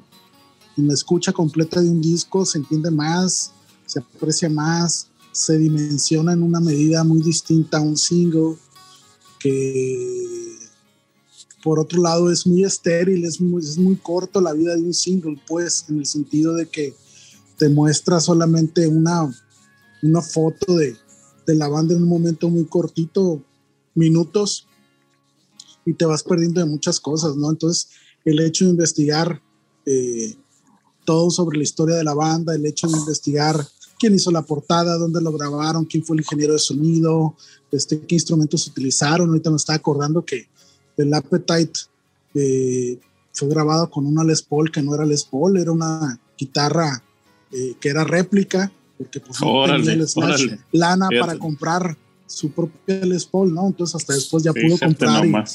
Le hicieron ediciones especiales. Aparte. Así es, pero la primera. Sin embargo, eso lo que hace es que hasta el sonido sea diferente. Por supuesto. Exacto, exacto, exacto. El corazón, le metió el corazón ahí. Entonces, eh, ese tipo de cosas no lo vas a ver nunca en un single, pues. O sea, un single o en un video en, cualquier plataforma digital, pues sí aprecias y todo y lo disfrutas, por supuesto, pero no, no va a ser igual a, a buscar tener la experiencia completa, ¿no? Y en cuanto a la nostalgia de la banda, pues es algo que se va a seguir explotando, como bien dice César, esta banda en realidad tuvo una vida muy, muy corta, yo pienso y estoy convencido de que daba para mucho más. Tan es así que creo que, por ejemplo, en la, parte del Slash, que fue mediáticamente pues, el más importante después del Axel a la ruptura de la banda fue el que pudo seguir haciendo cosas más notorias, ¿no? Porque como comentábamos hace rato, pues Lizzie Stradlin pues tiene buenos discos con los Juju Hounds que vale la pena buscarlos y darles una escuchada. Van a encontrar cosas muy, muy, padres. Pero el Slash eh, pudo hacer cosas que seguramente hubiera hecho con Guns y la banda no se hubiera separado en un sentido ya más, más aterrizado, más tranquilo, ¿no? Creo que el Slash tiene una muy buena mancuerna con el Miles Kennedy que es un gran cantante y un buen guitarrista por derecho propio, pero le perdimos, como banda le perdimos, es bien complicado volver a lograr la mística porque pues nunca va a darse sin los integrantes que la generaron, ¿no? Y esto eh, pues es algo que eh, es, es, es, un rollo de serendipia, o sea, ¿por qué funciona con esos cabrones y por qué se vive con esos cabrones? Pues porque son esos cabrones y no otros, pues así de sencillo. Exacto, un, dato de trivia que traigo con el Miles Kennedy que acabas de mencionar. Este, Miles Kennedy es el vocalista al que sube el Mark Wahlberg en la película eh, Rockstar, que deja la banda y que sube un güey que está cantando igualito que él abajo en el público. Él, él es Miles Kennedy, ¿no? ¿Te acuerdas de cuál era el apodo en esa película del Miles Kennedy? Ah, caray, no. Thor, the God of Thunder. Así es, exactamente. Exactamente. Pablo, tus conclusiones ya para irnos, porque Carlangas ya debe estar desvelado. Pues eh, hasta cierto punto me quedo con el What If. Eh, o sea, a mí, a mí sí me hubiese gustado ver esta gira con el Easy, con el Steven Adler. ¿no? Está tocando con este, ellos, ¿no? Dos, tres rolas, pero sí le dan chance. Steven Adler. Nada más en, ah, sí, o sea, sí anda en, la gira entonces. No, en la gira no, pero en unos momentos cuando recién se, juntaron en 2017, tocaba un par de canciones en, al principio del show y ya se bajaba, ¿no? Pero ahorita ya no. Ah. Entonces, el pleito este, con el Easy no se pudo arreglar. Fíjate que, yo creo que si hablamos, digo, es totalmente subjetivo, pero por varias entrevistas que me tocó ver, porque como bien dice yo, si los discos de los del proyectos, eh, los proyectos solistas de Easy Stradlin con la banda o él solo son muy buenos.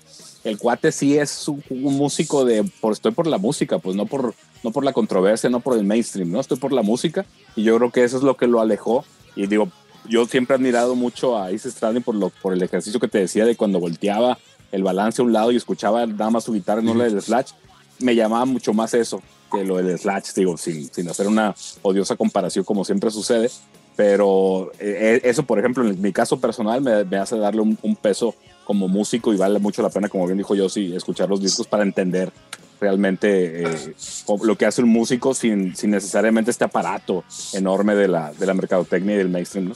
Sí, pero lo que yo te entiendo de esto... Perdón, yo Adelante, Pablo. no, no, no, dime, dime, dime.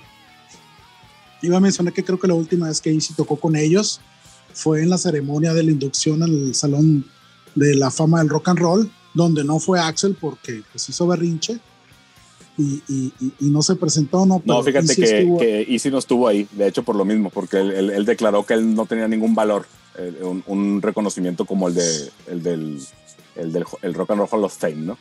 Viene por ah, ahí eso que te digo, sí, güey. Yo me he quedado con que sí había tocado. No.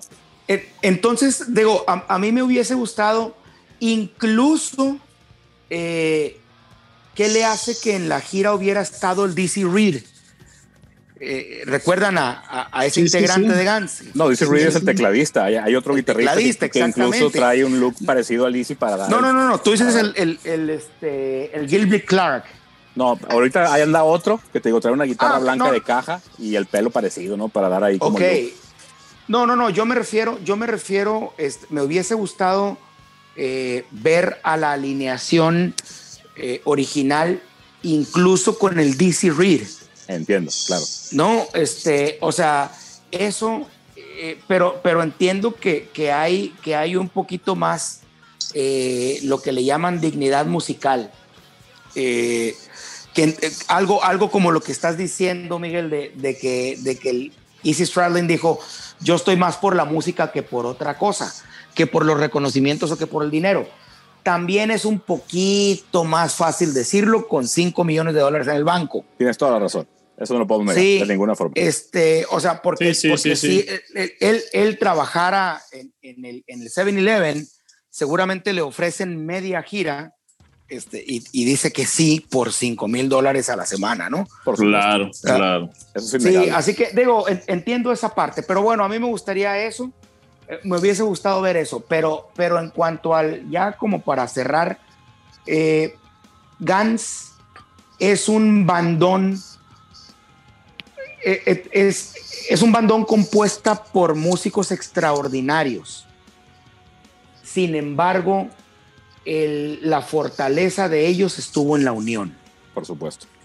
Sí, porque a final de cuentas, con todo y lo que ha hecho extraordinario el Slash por fuera, que yo creo que es el que más ha hecho, eh, incluyendo al Axel, ¿no? Sí, sin duda. sin duda. Sí.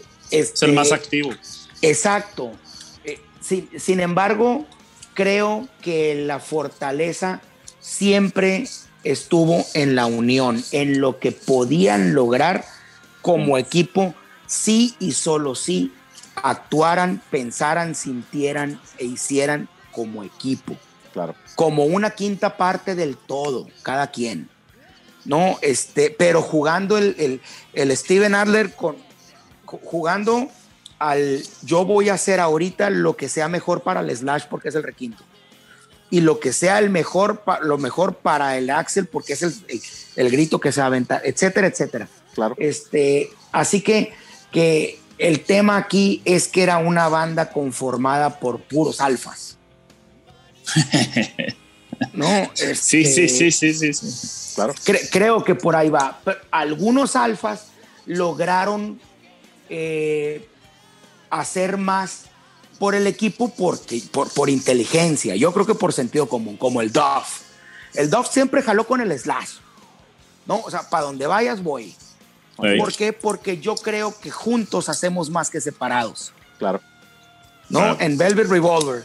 Eh, Exacto. no, no, sé si él estuvo en el, en el Snake Pit, eh, sé que sí estuvo en algunas canciones de, del disco solista del Slash que le digo que invitó a, a, muchos Sí, sí, a varios. Pero, o sea, yo creo que cuando lo invitaban él decía que sí. Claro. No, eh, también tiene mucho que ver el que los dos eh, se convirtieron a, la sobriedad, ¿no? O sea, dejaron el alcohol, pensaron evidentemente un poquito más claro, pensaron en esto, creo que puede crecer así, así. Yo, yo vi algún par de documentales o de, o de programas especiales de ellos dos, ¿no? En donde de pronto en Velvet Revolver, por ejemplo, batallaban con el, con el, con Skull Wildland, exactamente. Por lo mismo que batallaban en la banda antes, pues claro. Exactamente, exactamente. Pero ellos ya desde un punto de vista sobrios. Por supuesto. No, así que si sí, uno alcanza a ver un poquito más la madurez. Eh, pero bueno, pues yo creo que eso es lo que ha hecho que ahorita suenen, porque me ha tocado ver varios videos, que suenen como suenan otra vez en vivo. Claro. No, eh, pero pues para mí está la incógnita de qué hubiera pasado si estuvieran ahorita en el 21 tocando el Steven Adler y el Easy Stradlin junto con los otros tres. Por supuesto. Estarían sonando, yo creo que, si no mejor, diferente y pues con ese sonido original, ¿no? yo, creo que mucho mejor. O sea, claro, es que estás hablando que, que 30 años más de experiencia. si ves a un, a un baterista que tiene que hacer la chamba y así va, y, el sello, pues a lo mejor no es su sello personal, pero está haciendo la chamba, ¿no? Y cuando la banda era, eh, eh, nació, pues cada quien hacía lo suyo con su sello, ¿no? No estaban recreando otra cosa, pues, que haya hecho alguien antes. Max Sorum hacía los mismos remates que hacía el Steven Adler.